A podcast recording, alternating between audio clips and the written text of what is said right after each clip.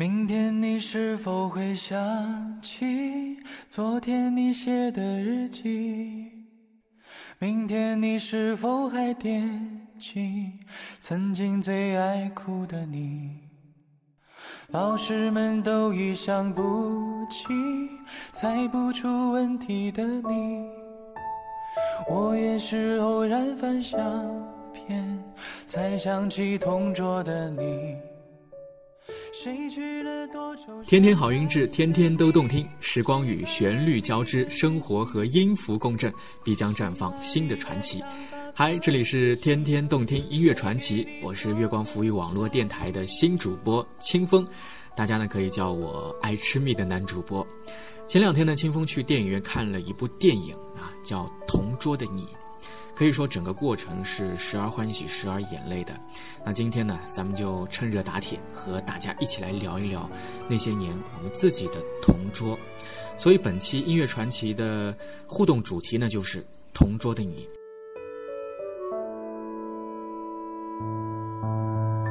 你从前总是很小心，问我借半块橡皮，你也曾无意中说起。喜欢跟我在一起。那时候天总是很蓝，日子那些和你共同走过青葱岁月的人，你还记得吗？他们的名字和笑颜是否还深深的印刻在你的脑海里呢？同哭同笑同青春是电影《同桌的你》的主题，当然也是我们每个人的主题。陪你哭，陪你笑，陪你走过青春的那些人，可能是你眼中的一朵奇葩，可能是你的闺蜜、你的哥们儿，还有可能是你的那位他。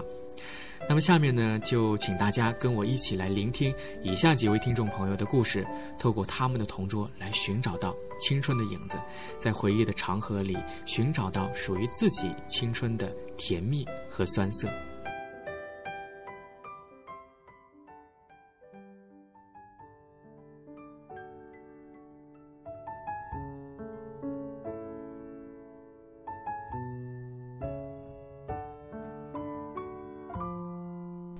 收到的第一份关于同桌的留言呢，是来自半度。他说：“如今被忙碌填充了大部分的生活，一切变得疏离淡薄，陌生感蔓延进众多的情感。往日的教室、走廊、操场、跑道，顿时变得模糊起来，也会在友情和爱情之间左右摇摆。一个人张望着，静默在时光里。未老之前，我想最珍贵的，也不过是青春了。”如今听到同桌的你，连同想起的还有那些年最纯真的年华。那个夏天一定是理科生的原因，傻傻的计算着时间与距离的关系，在路口一次次假装偶遇。天底下哪有那么多的巧合，多的只是懵懂的少年的心罢了。多年以后，我多么渴望我们还是相知相识，能够相遇在陌生的人群里。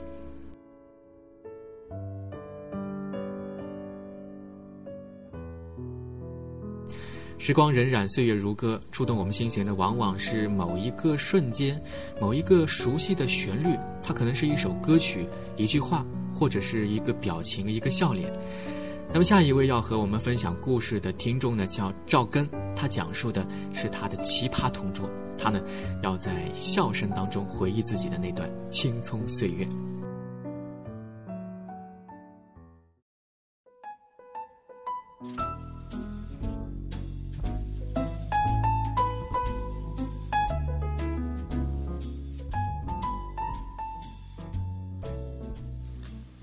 在你的回忆里，同桌总是美好；在你的想象中，你们始终如初。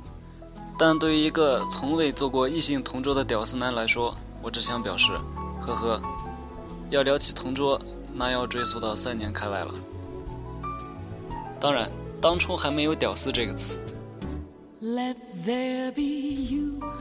当年的菊花还只是一种花，当时也没有基友这一说。不过以现在的角度回忆起来。那的确是以基友来形容，真是再恰当不过了。我这位基友，他巧妙地占有了一个娘性啊不，柔美且含蓄的名字，我们姑且称之为欢欢。记得有一次班主任的晚自习，发下卷子来让我们做。我们的老班是不拘言笑，成天西装领带，严肃的那种。上自习也从来都是缩在讲台上默哀，啊不，沉思。嗯，沉思。于是我们也日常的他蒙头睡觉，我看动画。谁知那天可能风水不太好，又或是星座的位置不太对。总之，当我发现老班已闪现到眼前时，已来不及叫醒欢欢。那他果断被老班无情弄醒。但是当他抬起头来的那一刹那，我们在场的所有人都惊呆了。一条晶莹的水带被他从桌上巧妙地拉起，逐渐延伸而不断裂，仿佛阐述着他的嘴角与试卷上一滩浑浊液体的深情缠绵。我依稀记得那是老班脸上似哭非哭的脸，以及我们真的一去就永远不返的青春岁月。然而岁月仍然是把无情的杀猪刀。一晃三四年过去，没有读大学的我们，如今天各一方，各忙各的生活。幸而如今发达的网络提供了我们寒暄问候的场所。不管怎么样，在我的期许里，你应当永远的幸福快乐。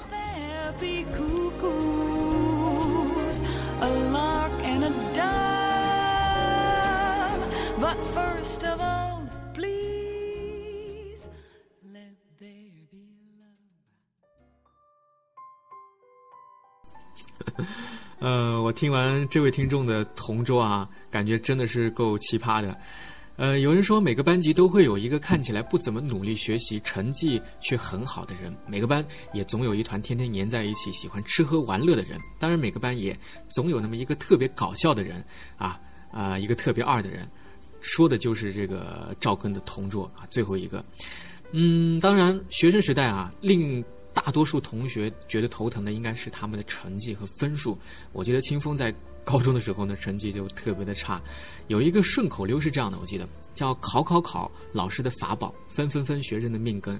似乎学生和分数呢，永远就是一对天敌哈。我们刚开始的时候呢，总是希望老师给我们多打几个这个红色的对号啊，多打几个勾，分数高嘛。其实我觉得最根本的还是。期待老师对我们更多的肯定和鼓励吧。下面这位听众呢，叫做黎川，和他们不同的是呢，他即将回忆自己的同桌的故事，其中有一个还是班花哦。他说，早晨走进教室的时候，看到有人在黑板上用笨拙的字体写下了“同桌的你”的歌词，然后很自然的想起了画三八线时代的同桌。我想，他们几乎是整个青春时代记忆的支撑。初中时候呢，是三个人一排，我很荣幸的坐到了两个大神级别的男生中间。他们呢是班里啊成绩特别好的学生，还有一个呢是班花，当然这个班花是加双引号的。另外一个是土豪，班花呢牛高马大且行为怪异，总喜欢把这个指甲剪成三角防身啊。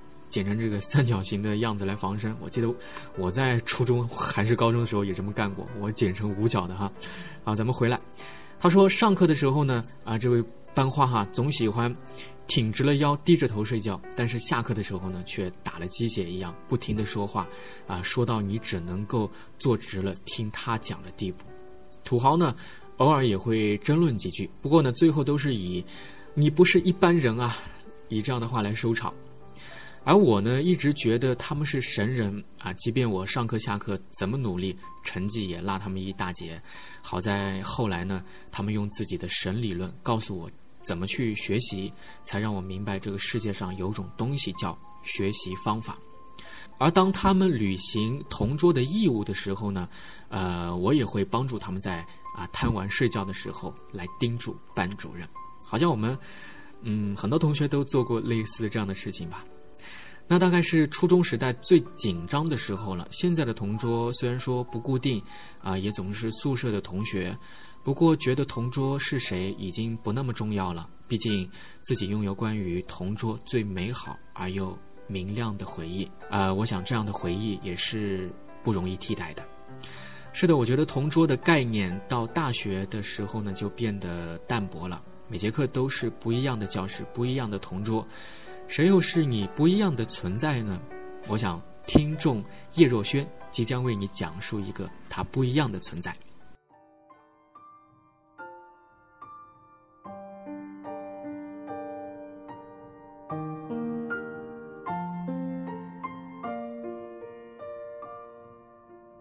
你是我最独特的存在。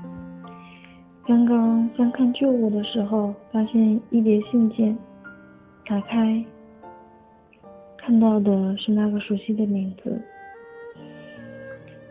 高中三年，我们同桌有四次，每次为期一个月。记忆中，你是个爱笑、比较文艺的姑娘，喜欢读青年文摘，看花火。紫色系列的小清新文章，她本身也是个才女。我们的故事三天三夜也说不完。她不仅是我的同桌，还是我的闺蜜。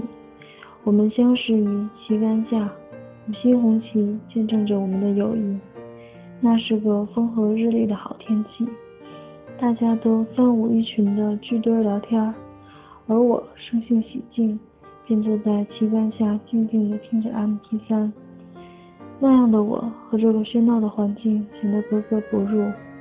不知何时，他走近我，坐在我身旁，也不说话，只是坐着。后来回想起，我们都会大笑。他那个爱热闹的性格，又是如何陪我静坐整整四十五分钟？他说他喜欢当时的我。他自己都觉得神奇，他是如何忍着一言不发的陪着我坐着的？我的一切底线遇到他自动瓦解，比如我休息时被人打扰到会愤怒，而他一次又一次的揪我耳朵，我也不会气，真是一物降一物。他灿烂的笑容是我最温暖的阳光。很想念他，想念着我们一起吃土豆粉的感觉，想念着我们一起在大坝上散步的情景，想念着他温暖的双手，为我温暖着冰冻的冰冻的脸颊。这许多年，我们不曾断过联系。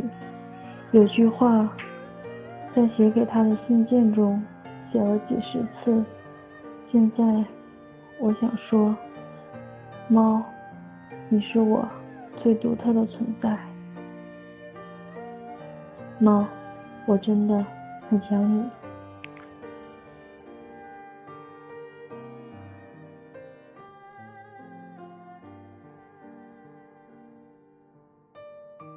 叶若萱一听就是一个特别文艺的女孩。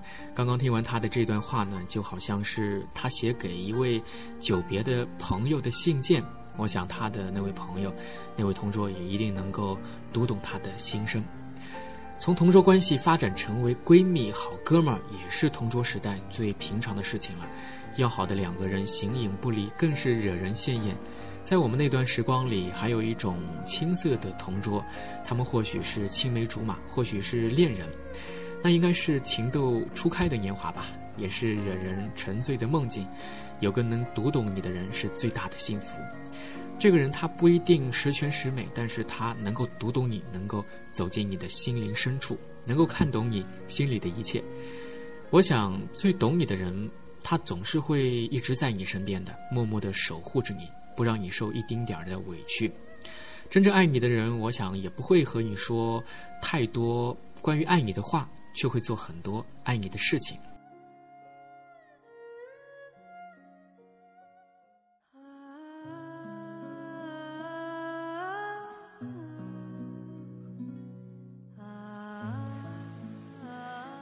二零一四年四月二十五日，《同桌的你》全国首映。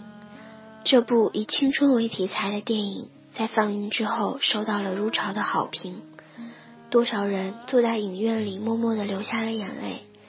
光与影洒在他们身上的时候，不知他们都想起了谁。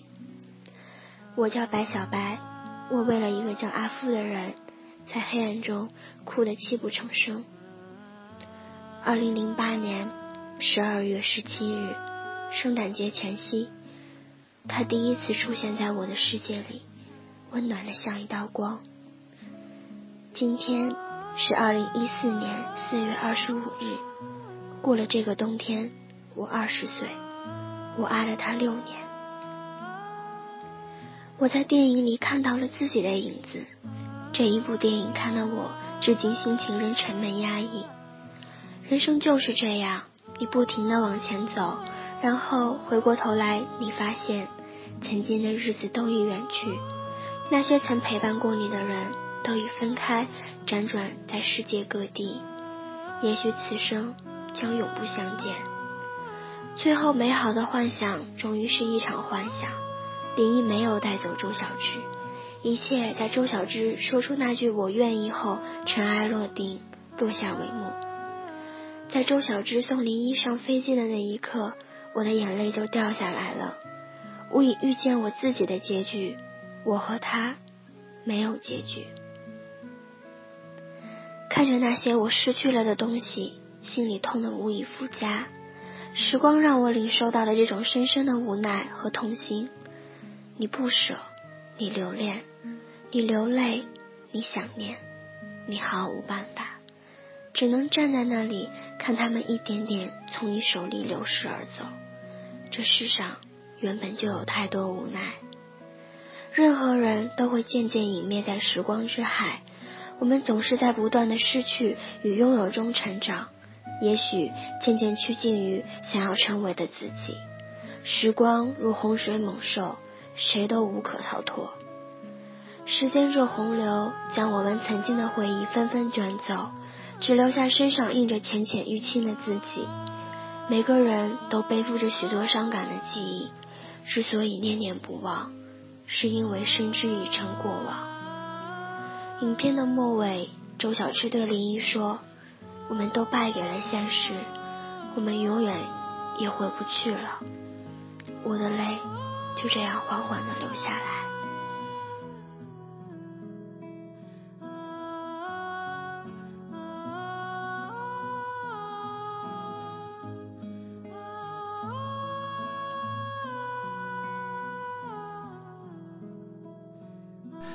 以上是白小白的讲述，他和他有着和电影里面相似的经历，在对的时间遇到对的人，却又在现实面前败给了梦想。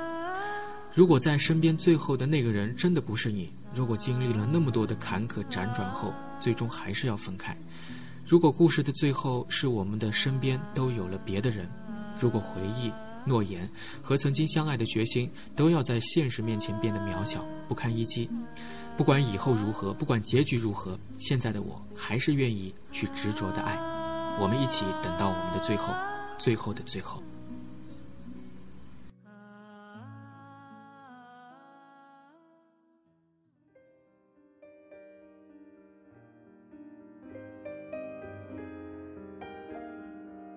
众雨韵梦轩他说：“我的同桌呢是一个话痨兼女汉子，无论活泼的、沉默的，他都能够聊得来。他成绩好，不爱学习，特爱玩，又懒得运动，总喜欢体育课里面呢跑到食堂吃东西、看电影。高三的时候学业比较繁重，他上课总是爱睡觉，老师呢又特爱提问他，所以每次我都比他还紧张，不停的在下面提示他，结果呢他还是回答不上来。”老师呢会调侃道：“上课又游神了吧？”惹得全班哄堂大笑。他说：“如果我再睡觉，你就掐我啊！”当然，这也是我最乐意效劳的一件事情了哈。说到这儿呢，呃，清风也想起高中时候同桌和我有类似这样的经历哈。他也让我掐他，我让他掐我，咱们俩互掐哈。呃，再回到这个云梦轩，他说这位同桌呢是他们班里的百事通。对于学校放假或者举办活动之类的事情啊，他总是第一个知道。只要他一放消息，立马就传遍整个年级。我们会一起吃饭，一起吐槽老师和学校，一起畅想未来。那时候的我们呢，无忧无虑，不懂离殇。现在想想那些糗事，如今也是那么的美好，那么的值得回味。现在只想对你说，好久不见，你还好吗？还是依旧那么潇洒吗？时光不老，我们不散。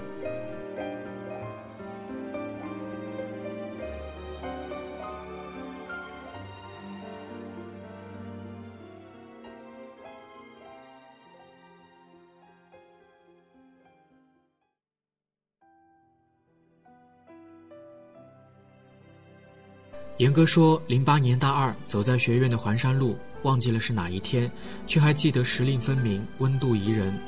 当时暮色四合，路两旁矮矮的灌木丛生长着新鲜的叶子。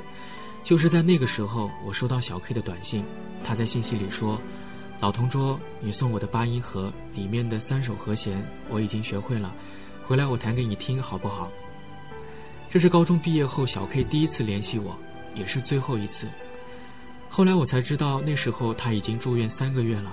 蒋老师说，去医院看过一次小 K。那么漂亮的小姑娘，化疗化得不成人样了，还咧嘴对我笑。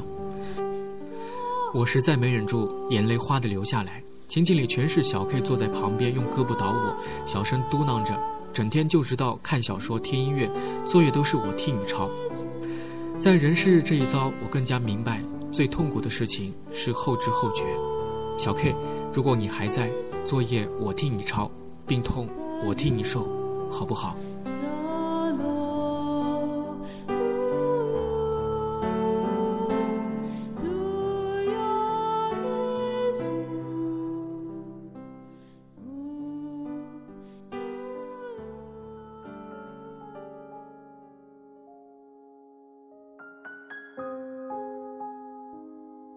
下面这段录音留言来自如子。我也是偶然翻相片，才想起同桌的你。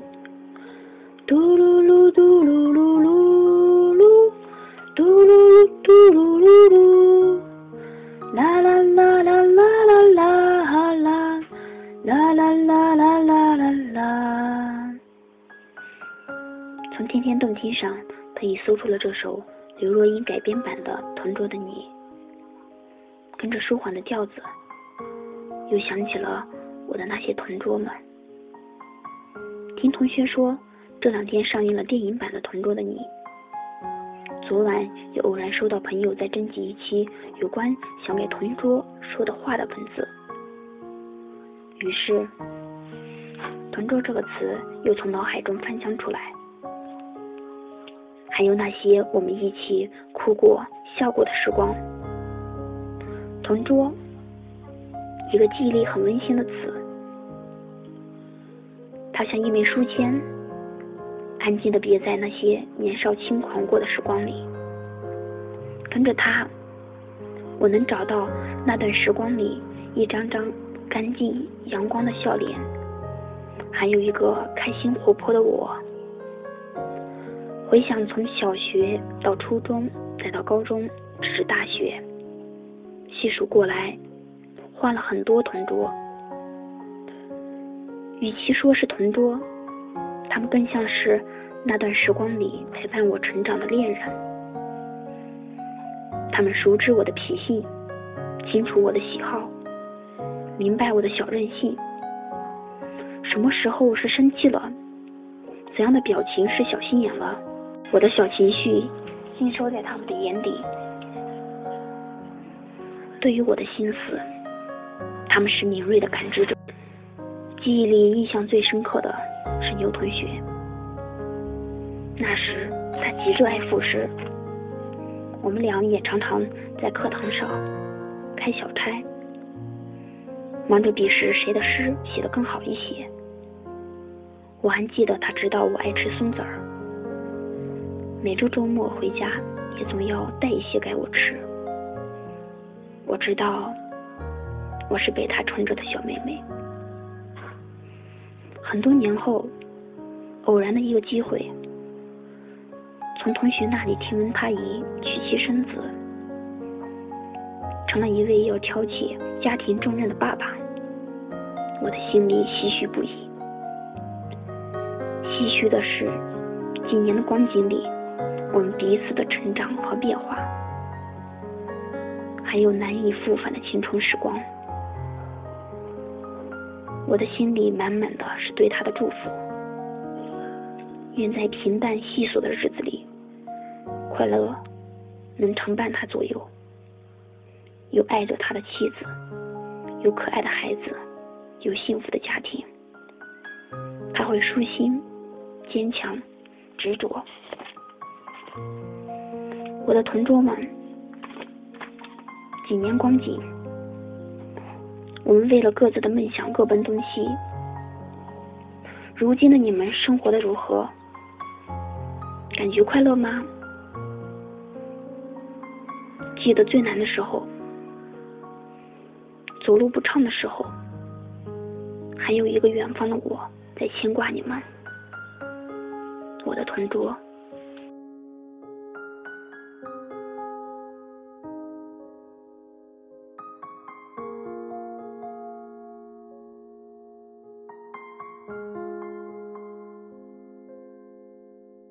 一段记忆其实都有一个密码，只要时间、地点、人物组合正确，无论尘封多久，那人那景都将在遗忘中重新拾起。你也许会说，不是都过去了吗？其实过去的只是时间，你依旧逃不出想起了就微笑或悲伤的宿命。那种宿命本叫无能为力。听友田文强留言中说道：“转眼又是一年，花香已不在，凉亭早荒败。”物是人非早已注定，由不得你，由不得我。曾经的美丽只能幻化成止不住的思念，困在里面。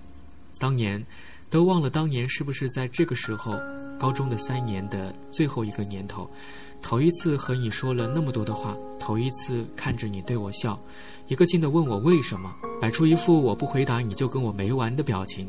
直到那时候，我都不敢好好看你一眼。最后，你像是生气一样趴在桌上。我不忍心了，看着你说了出来。你抬头对着我一笑，我发现，我发现的有点太迟了。恬静的脸庞带着微微的笑容。那时的你，不是最漂亮的，但是是最美的。从那日起，你刻在了我的心里，抹也抹不去。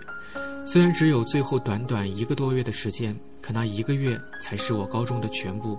你的笑，你的哭，你受伤的眼神，无一不在我的眼睛里，记在了心里。我发现我喜欢上你了，看不到你就好像没有方向的罗盘，不知道自己在哪里，要去哪里，茫然不知所措。一直到牵起你的手，吻在你白皙的脸庞，沉醉在只有你和我的世界，一切的一切都是那么美好。虽然这一切都过去了，却不曾忘记，始终在记忆的最深处静静的徘徊。又三年过去了，你还好吗？我只想说，在我的回忆里，你总是美好；在我的想象里，我们始终如初；在我的期许里，你应当永远幸福。也许每个人都有不可触犯又无可替代的一角，它终究抵不过现实，却成了生存的牺牲品。有些东西错过了，就错过一辈子了。人是会变的，守住一颗不变的承诺，却守不住一颗善变的心。有时候，执着是一种负担，放弃是一种解脱。人没有完美，幸福没有一百分。知道自己没有能力一次拥有那么多，又何必要求那么多呢？祝福你。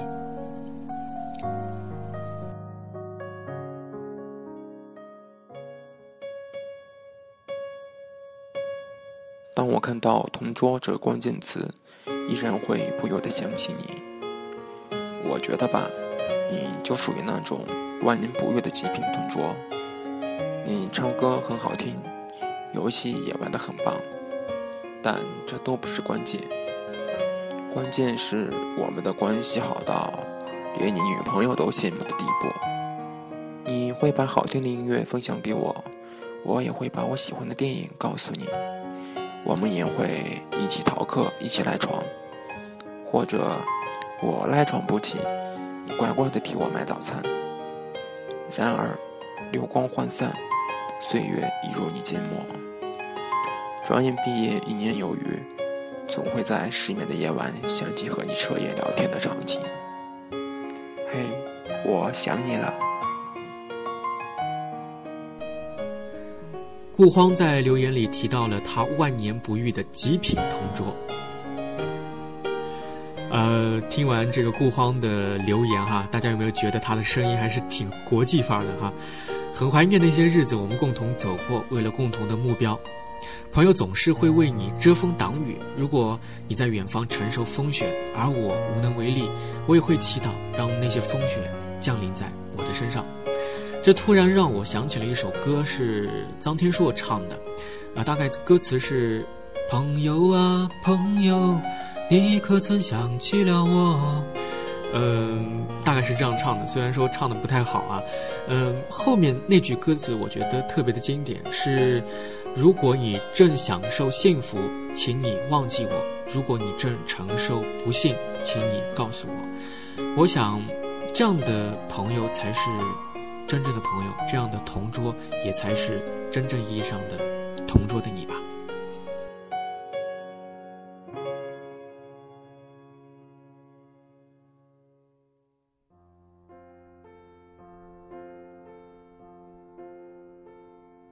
雨墨说：“好久不见，还好吗？三年了，自毕业到现在已经三年了，有些怀念，怀念当初的时光，怀念那个明媚的你。玉，还好吗？你是个老实的女孩，这么久了，还是乖乖听你父亲的话，好好读书，不玩手机。也是因为这样，我许久没有联系你了。该庆幸，脑海里还记得你家的电话号码。”你是个大大咧咧的女孩，阳光般的微笑总是绽放在你的脸上，能感染人的温暖。还记得难过的时候，你总是用微笑来安抚我。我曾说，你没心没肺成这样了，爹妈死了照样会笑吧？不想你是那么坚强，面对亲人的逝去，依旧笑着迎接每一天。我想是缘分吧，三年的时光，我们同桌了三年，全班的同学都说我们不会分开。玉。我想你还好吗？虽然知道你听不到，可依旧想说未来安好。我们总是喜欢去追忆，喜欢回顾，喜欢眷恋，却发现曾经以为念念不忘的事情，就在我们念念不忘的过程当中，也慢慢淡忘。听友洛尘他说。说起我的同桌呢，她是一个男人婆，历来都是哈。我现在的弱小恐怖都是她那个时候造成的，现在啊，真是悔之晚矣。记得在上学前班的时候，我的同桌就是跟我一条街上的大美妞，家住不远，她短发，喜欢吹口琴，家教严，一放学呢就被父母接回家，但是人可机灵。嗯，估计是天天闷骚在房间里面吸了太多的天地灵气，没事的时候呢，总是会拽着我啊，因为我有一个口风琴，当时我也只是会哼吹两下，呃，不成曲调。下课的时候呢，学前班游乐场旁边啊，就有可以盘坐的地方，我们就在那里吹，吹到过瘾的时候呢，他也抢过去，衣袖擦擦，也开始吹，乐此不疲，直到上课。现在也好久没有联系了，偶尔见面呢，也总是凭着小时候的记忆，能一下子走近对方。记得过年的时候，第一场雪是在夜间下的，那时候正好过年，我约他出来采雪啊，各自都是二十多岁的人了，就那么在灯光下无羞无涩的呃玩耍谈笑。我想这也只能解释为是越年久的同桌越纯真的缘故吧。即使多年不见，依旧恍然如初。我想他，你们呢？有些人会一直刻在记忆里，即使忘记了他的声音，忘记了他的笑容，甚至忘记他的脸庞，但是每当你想起他时候的那种感觉，我想永远是不会改变的。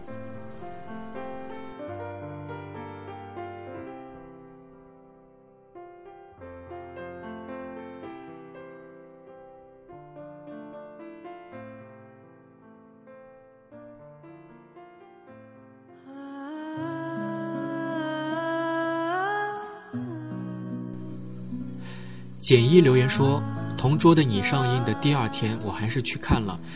坐在电影院里，身边偶尔传来会心笑声，我好像在巨大的荧幕里看到了你的脸。这张脸出现在林一在雪地里打架的时候，出现在他趴在桌上睡觉的时候，出现在他打篮球的时候。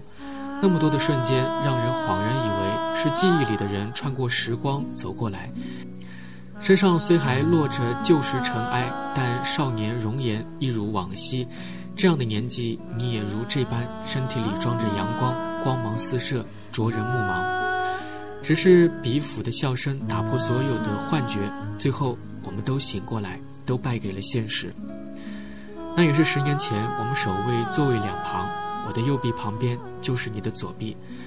那时我还不知道，那已经是他们最近的距离了。近到只要轻轻一触，就快碰到竭力要隐藏的秘密。十年后，我们果然散落在天涯，记忆企图撕开时间的阴影，最终却只看到相背的背影。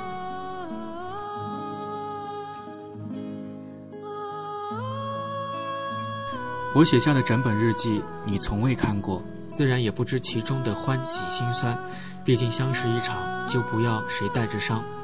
如果所有的感情到了最后只剩下爱和恨两种极端，未免令人觉得太过极端了。这样一想，也就释怀了。那时年华正好，我们正青春，还有一段干净的时光。有一个晚自习，你坐在我旁边唱歌，灯光照在课本上，英语字母在微微跳舞。教室因班主任不在而显得异常嘈杂。我有时转过头告诉你自己想听什么歌，你随口就是好听的旋律和曲调。只是真可惜，彼时我说了那么多的曲目，却未曾提到一首《同桌的你》。而你会有你的妻，当你偶然翻看相片，会不会告诉这是同桌的我？而你会有你的妻，当你偶然翻相片，会不会告诉这是同桌的我？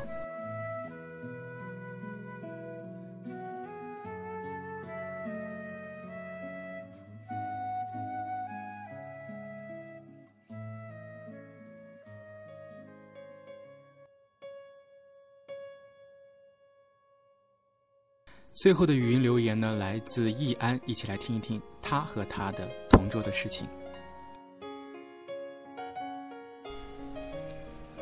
说到同桌这个话题啊，我好像没有什么特别深刻的，因为所有同桌都是一样，坐之前没有什么交集，然后坐在一起之后呢，关系都不错。不过这里我还是要提到一个人，就是我小学的男同桌，因为是他让我知道了什么是喜欢一个人。虽然那时候喜欢一个人的原因有点好笑，没有什么轰轰烈烈、青春无悔，仅仅可能是因为你看了一本小说，然后发现他和小说里面的男主人公有点像，亦或者是你穿裙子的样子在某个街角被他无意看到，反正喜欢就是喜欢了。这里我用 ZCY 代替他的名字，然后我想告诉他，谢谢你让我明白一份喜欢可以单纯成什么样子。我想若干年后呢，我真的收获了一份爱情的话，也不会来嘲笑当时喜欢你的自己，因为那是我喜欢的最纯净的时候。真的非常感谢你。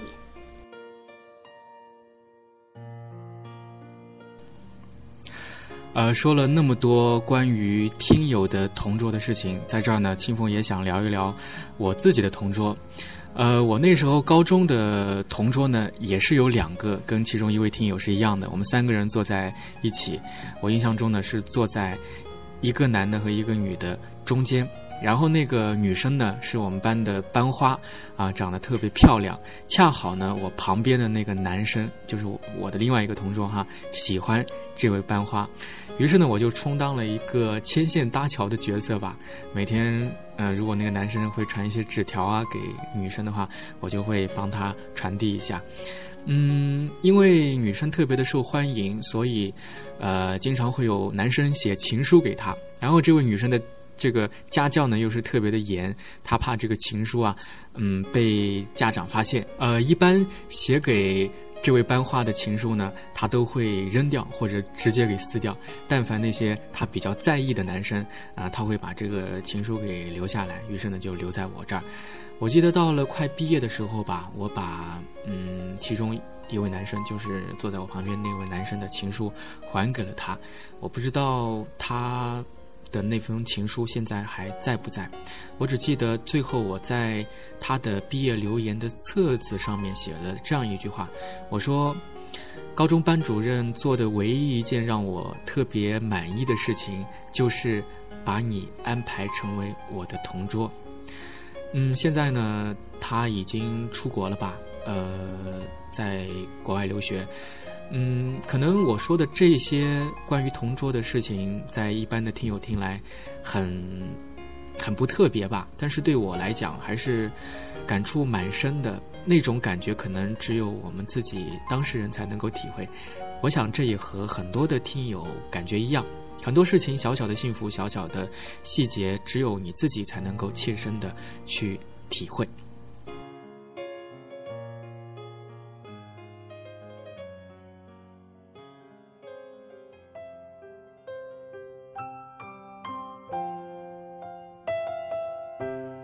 说了那么多关于同桌的故事，你的、我的，还有他的。如果听友您还有关于自己非常要好的朋友或者同桌的故事，欢迎和我一起来互动参与。一窗伫立在夜的舞台上，仰望星月的灿烂，还是夜色好呀？静静的用海纳百川的胸襟承载着万种思绪的交织，突然很想念分散在各地的朋友们。一抹怅然若失的情愫，伴随着一丝淡淡的离愁，悄然划过心底。走不回去的昨天，依旧清晰着那些拨动心弦的细碎点滴，逝水光阴。你是否一如当年那般轻狂张扬，风生水起？夜雨终是无话，只有思念的烛光，燃烧的比皎洁的月光更美。这一生长长短短，走着走着，开始的就远了。这一辈子起起伏伏，盼着盼着，收尾的就近了。有些相逢没有铺垫，有些注定了，即使走过了，还是会回头看上一眼，哪怕这一眼只是一个再见。回首时，也许你会发现，走过的痕迹亦是真实，亦是虚幻。闭上眼睛，萦绕心头的，也只能剩下那远远近近、深深浅浅的念想。来了不一定就是喜，去了不一定就是悲。相聚不一定是永远，散了不一定更远。走过的日子，即便如风，也惊艳了时光。蓦然回首，它就在那里，只是远了曾经。忽然好想问一句：同桌的你，如今在哪儿呢？那些有你陪伴的日子，也惊艳时光。好了，本期的节目到这里就要和大家说再见了。这里是月光浮语网络电台，我是你们的主播清风。爱吃蜜的男主播，下期节目将会给你带来更多精彩的节目，敬请期待，拜拜。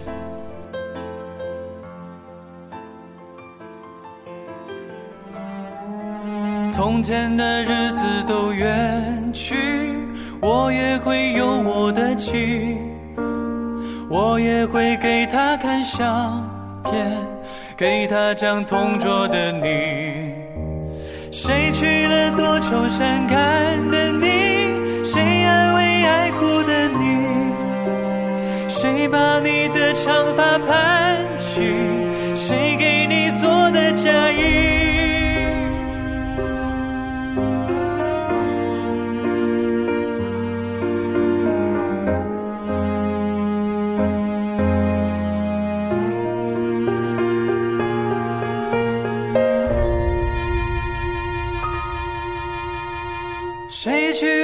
愁善感。